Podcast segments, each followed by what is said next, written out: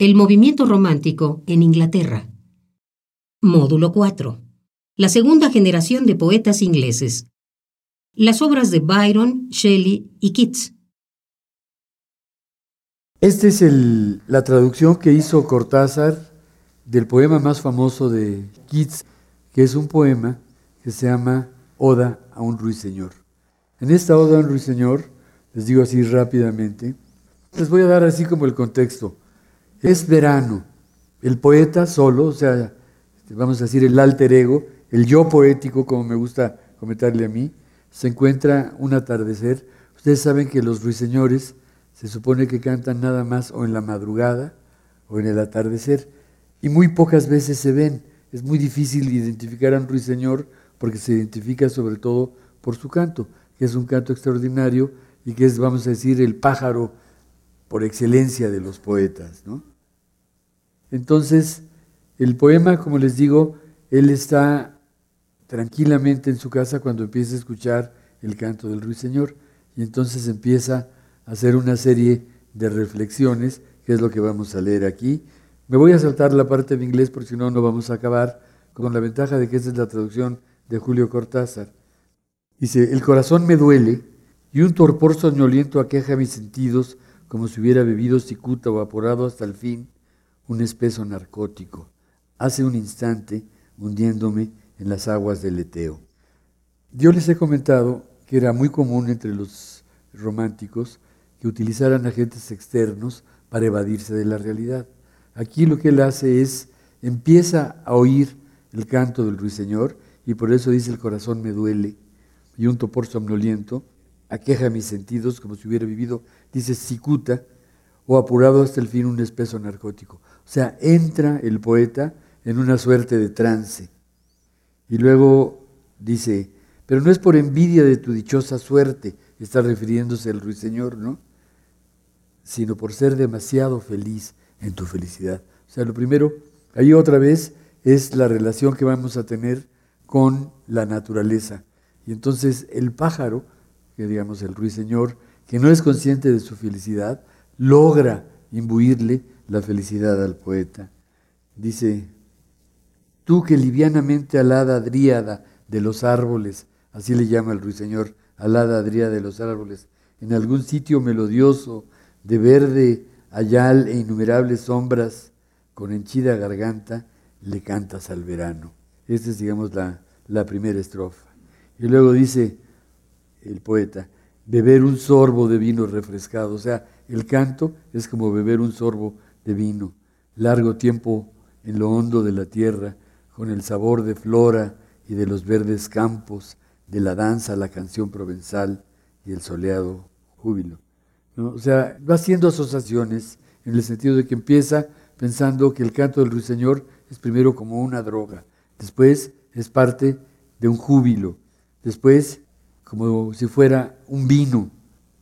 Dice, aquí donde los hombres se sientan para oír sus mutuas quejas, él se da cuenta de una diferencia importante que es el placer que le está brindando el canto del ruiseñor y luego también las penas que de alguna manera aquejan a los hombres. Y de pronto tiene esta partecita donde dice, lejos, lejos, pues volaré hacia ti, no en el carro de Baco y sus leopardos, sino en las invisibles alas de la poesía, aunque la torpemente vacile y se demore.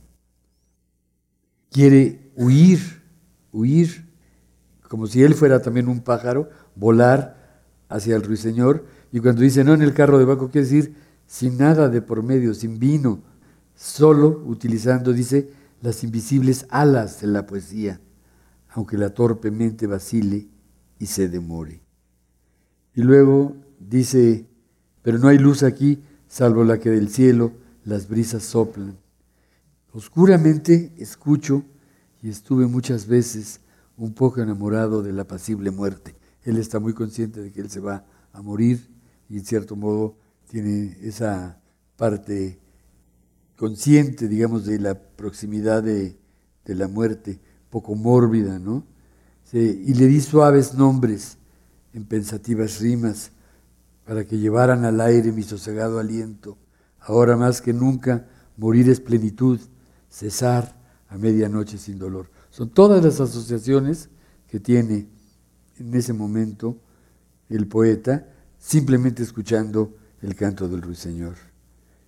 Y luego esa es una de las partes que más me gusta, entre estas ideas, asociaciones que van llevándolo de un tema a otro. Dice, la voz que oigo esta fugaz noche fue oída en antiguos días por el emperador y el rústico. Quizá el mismo canto que se abrió camino hasta el triste corazón de Ruth, cuando añorando su patria, detúvose llorando en el trigal ajeno. Aquí, esto lo ha comentado también Borges, hace que ese ruiseñor, este es un ruiseñor específico, una tarde de verano en Inglaterra, en donde él oye un ruiseñor y entonces le va creando todas las imágenes. Pero de pronto ese ruiseñor se convierte en todos los ruiseñores del mundo. Y dice, la voz que oigo esta noche fugaz fue oída en antiguos días por el emperador y el rústico. Quiere decir, lo han escuchado por igual los pobres que los ricos. Y luego hace una referencia a una cita bíblica.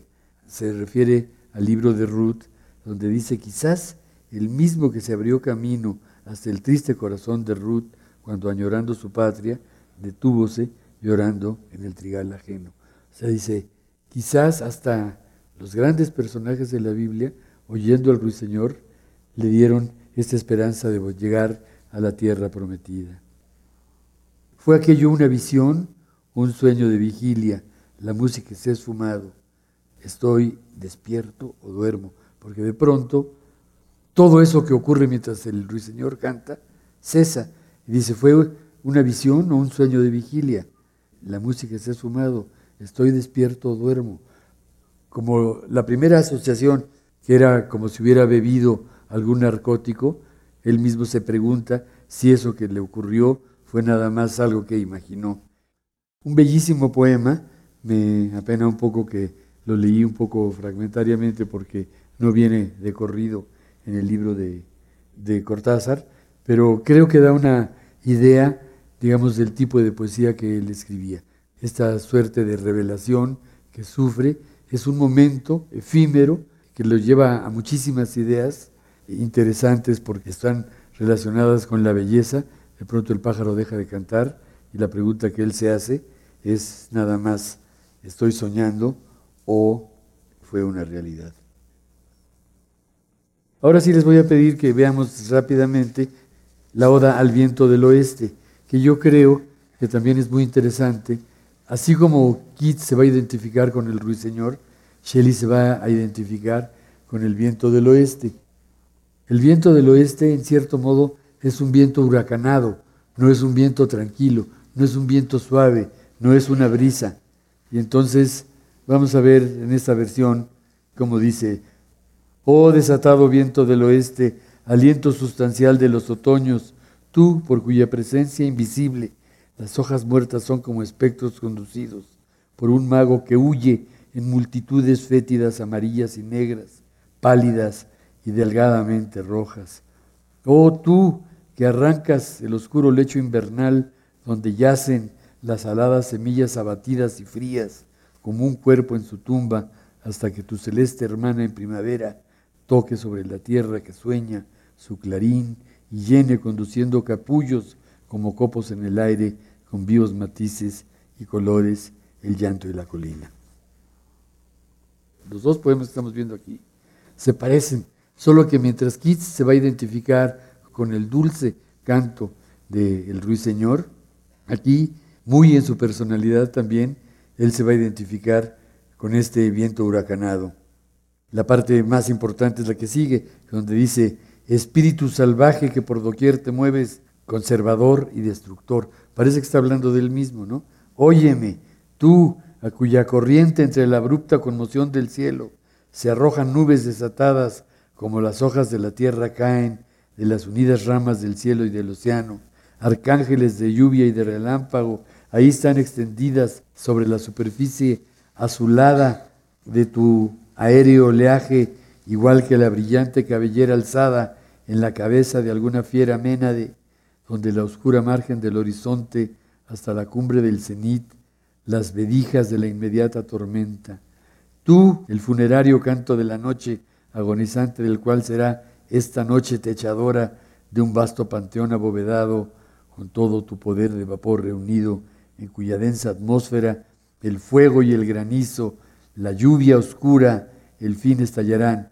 Oh, óyeme, tú que el azul Mediterráneo despertaste del sueño estival en el que yace por la rueda, arrullado de su agua cristalina, al lado de la isla de Pumita, del Golfo de Bahía, y que has visto en sueños viejos palacios, viejas torres, estremecidas dentro de la intensa diurna luz de la ola, totalmente cubiertos de musgos azulados y de flores tan dulces que el sentido de pintarlos se pierde. Se está refiriendo todo el tiempo al viento huracanado. Tú, por cuyo sendero las alisadas fuerzas del Atlántico se abren en canal mientras allá abajo la floresta marina y los fangosos bosques que llevan puesta la marchita fronda de los océanos conocen tu voz y de repente encanecen de miedo, tiemblan y se desnudan.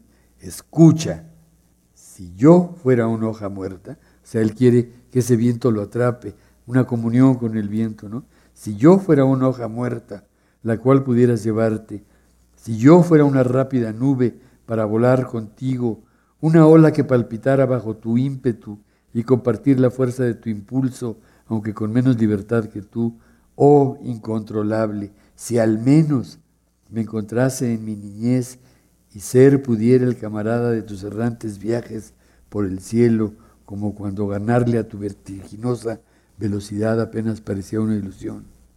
Yo nunca, en mi triste miseria, habría dirigido a ti mi ruego.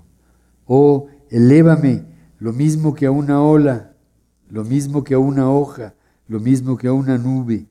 Yo caigo en las espinas de la vida, yo sangro, un gran peso de horas ha vendido y encadenado a alguien cual tú, rápido, indómito y soberbio.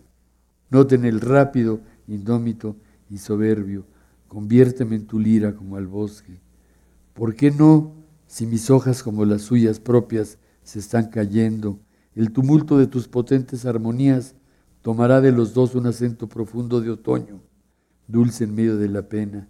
Sé tú, espíritu indómito, mi espíritu, o sea, quiere igualarse, como les digo, con la fuerza del viento huracanado y le pide que quiere que sea como su espíritu. Sé tú, yo, la violencia.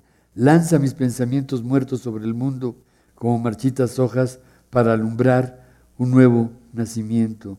Y por la magia de este poema, porque aquí los tres siempre van a estar muy conscientes de que se trata de un poema, y por la magia de este poema, esparce como desde mi corazón no extinguido, cenizas y chispazos, mis palabras en medio de los hombres. Sé, a través de mis labios, por la dormida tierra, la trompeta de una profecía. Oh viento, cuando el invierno viene, primavera no debe de andar lejos. En términos de, la personalidad poética, para que vean cómo se unen la personalidad poética y la personalidad de la vida real. O sea, Shelley se identifica, así como Keats, con un ruiseñor que, como les digo, es una imagen de la poesía.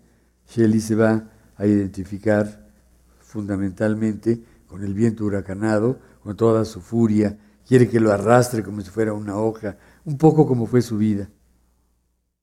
Por último, voy a hacer una pequeña referencia a Byron, sobre todo la parte que es el, héroe típico byroniano.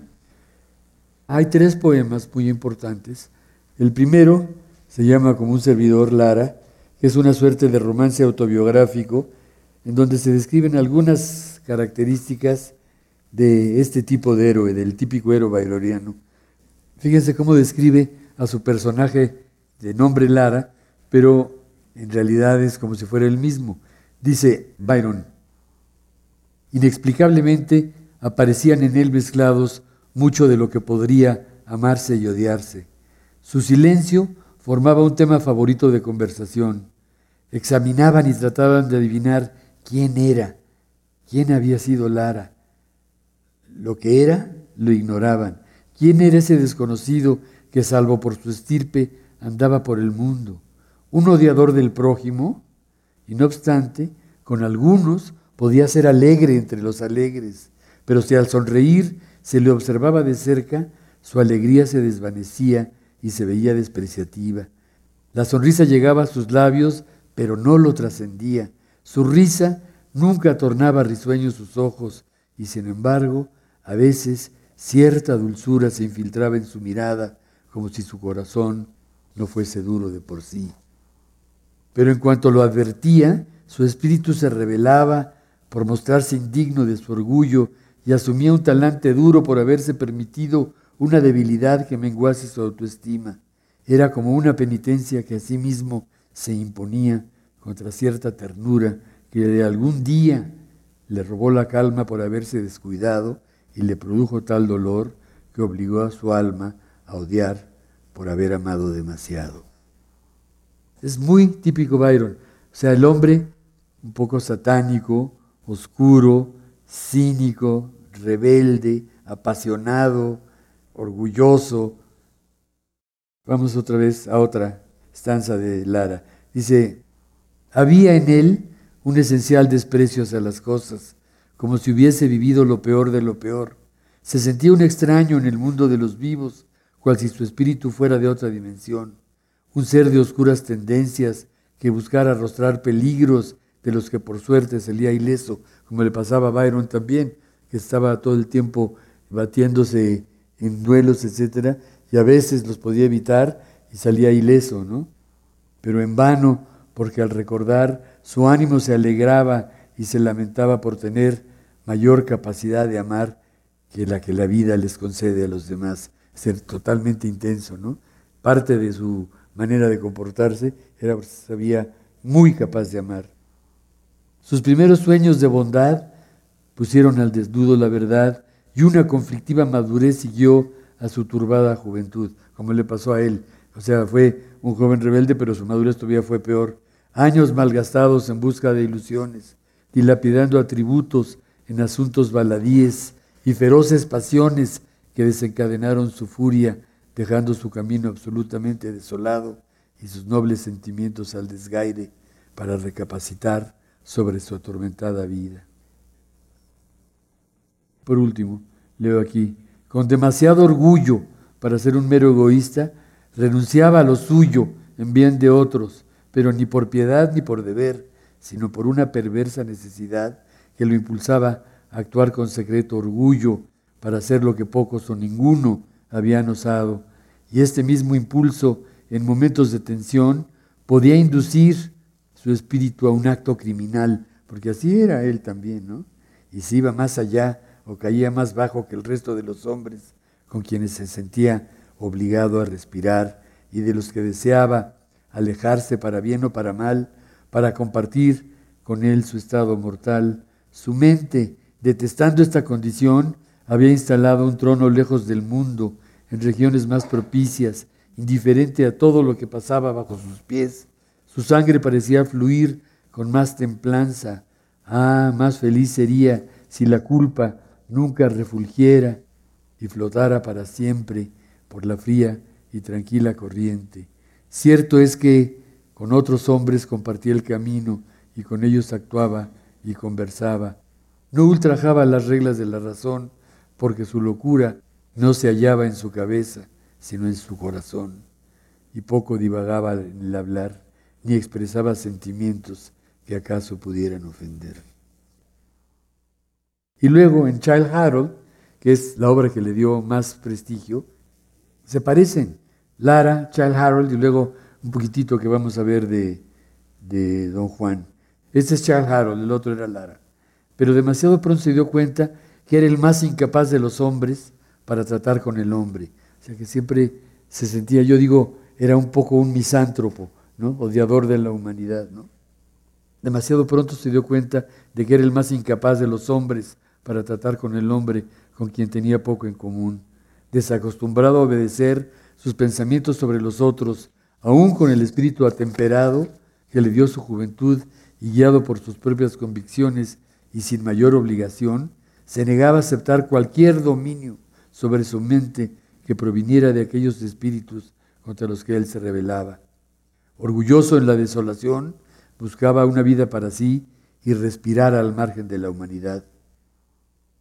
Fíjense nada más este de ahora, dice, donde se alzan las montañas, allí encontraba a sus amigos.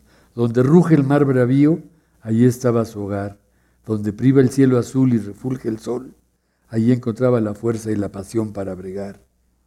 El desierto, el bosque, las cavernas, las olas batientes eran para él sus fieles compañeros. Hablaban un lenguaje común, más diáfano que la lengua de su propia tierra, que con frecuencia abandonaba por las páginas que los rayos del sol reflejan sobre un lago. Autoexiliado, Charles Harold vuelve a su vagar sin esperanza alguna, pero con menos desazón. El solo saber que vivía en vano, que todo acabaría en tanto llegara a la tumba, hacía que sonriera con desprecio, y aunque pareciera terrible, como si se tratara de un naufragio y los maridos desesperados afrontaran su destino ahogándose sin más remedio con el barco a pique, le producía cierto placer al que no le daba importancia alguna. O sea que era un orgulloso, apasionado, yo digo antigregario en el sentido que no se sentía a gusto con el resto de los hombres, egoísta, sin esperanza, bueno, satánico. Ya no nos dio demasiado tiempo para hablar de Don Juan, nada más voy a hacer un par de referencias, porque ese es un mito muy famoso. Tal vez para terminar con ustedes, el principio que es realmente interesante, porque aquí ya Byron empieza a utilizar sobre todo el humor, va a ser sobre todo sarcástico, va a ser punzante, va a ser paródico, y de pronto, vean, nada más con esto vamos a culminar, el tono. El tono, otra vez, podríamos decir que es un poco whimsical, si se acuerdan lo que estuvimos hablando la vez pasada de whimsicality, donde dice, el yo poético dice, busco un héroe, búsqueda poco frecuente, cuando cada año y cada mes se inventa uno, hasta que tras saturar las revistas con su palique, la gente descubre que no era auténtico, no voy a molestarme en el salzar a uno de estos. Por contra, prefiero a don Juan, nuestro viejo amigo, o sea, el Juan de, como les digo, del gran mito. Todos lo conocemos en la pantomima, enviado al infierno un poco antes de tiempo. Y luego dice, grandes hombres vivieron antes que Agamedón y después eminentes en valor y sabiduría, e igualmente poderosos aunque ninguno como aquel de tanto brillo en las páginas del poeta, así cayeron en el olvido. No condeno a nadie, pero no encuentro quien sea ahora idóneo para mi poema, es decir, el que ahora empiezo, así que según dije, la emprendo con Juan. Y luego empieza a platicar cómo era don Juan, etc. Y pues como se imaginarán ustedes, el punto climático es cuando adquiere a su primera presa. Dice, érase un día de verano, un 6 de junio, me gusta ser preciso con las fechas, todo eso es irónico, ¿no? No solo de época y año, sino hasta del mes. Hay una casa de postas donde el destino cambia los caballos y así la historia varía su onda y los va espoleando por imperios y territorios sin dejar más que cronología al cabo, salvo las lobregueses teológicas. Pensaba en su fuerza y en la juventud de Juan, en los débiles, que son los temores del recato, en la virtud victoriosa, en la realidad doméstica y en los 50 años de don Alfonso, porque la mujer que se va a ligar está casada con una mujer de 50 años, ¿no? Y entonces dice, bien desearía yo que así no fuera, pero a esta edad rara vez se hace uno querer y en toda ocasión ya bajo el sol o nieve, discorda con el amor, aunque abunde el dinero.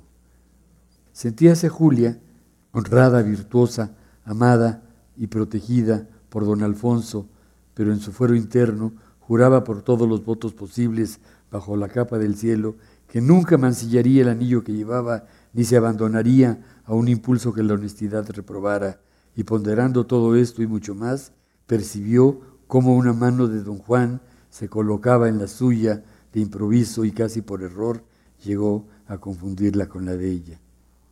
Sin darse cuenta, Julia, afirmó la otra, que jugueteaba con las trenzas de su cabello y su aire distraído parecía evidenciar que no podía evitar contienda con sus ideas. Fue un patente error de la madre de Juan dejar juntos a esta pareja imprudente. Ella que tanto tiempo veló por su hijo, yo estoy convencido de no haber obrado igual. La mano que iba tanteando la de Juan poco a poco, suavemente, aunque segura, confirmó su caricia como diciendo, por favor deténme. Sin duda que ella solo quería que su mano quedara abarcada en platónica opresión. Se hubiera estremecido como ante un aspido un sapo, si hubiera imaginado que todo aquello provocara sentimientos tan peligrosos a una esposa honesta. Ignoro qué pensaba Juan de todo aquello, pero lo que hizo es justo lo que haríais vosotros. Sus tiernos labios le agraciaron con beso complacido, para luego avergonzarse de su dicha, conducido a profundo desespero, y como culpable de ello, tan tímido es el amor cuando es nuevo, Julia se ruborizó y animó la cara, mas al intentar hablar, la lengua se le trabó, tenía la voz debilitada. Bueno, pues así sigue la historia y va contando, pero esta es una de las muchas mujeres que don Juan finalmente se liga, pero como les digo, ya aquí Byron es un hombre más maduro, más cínico, más duro, más diabólico, y entonces él un poco se va burlando tanto de, su personaje como de él mismo y de la sociedad.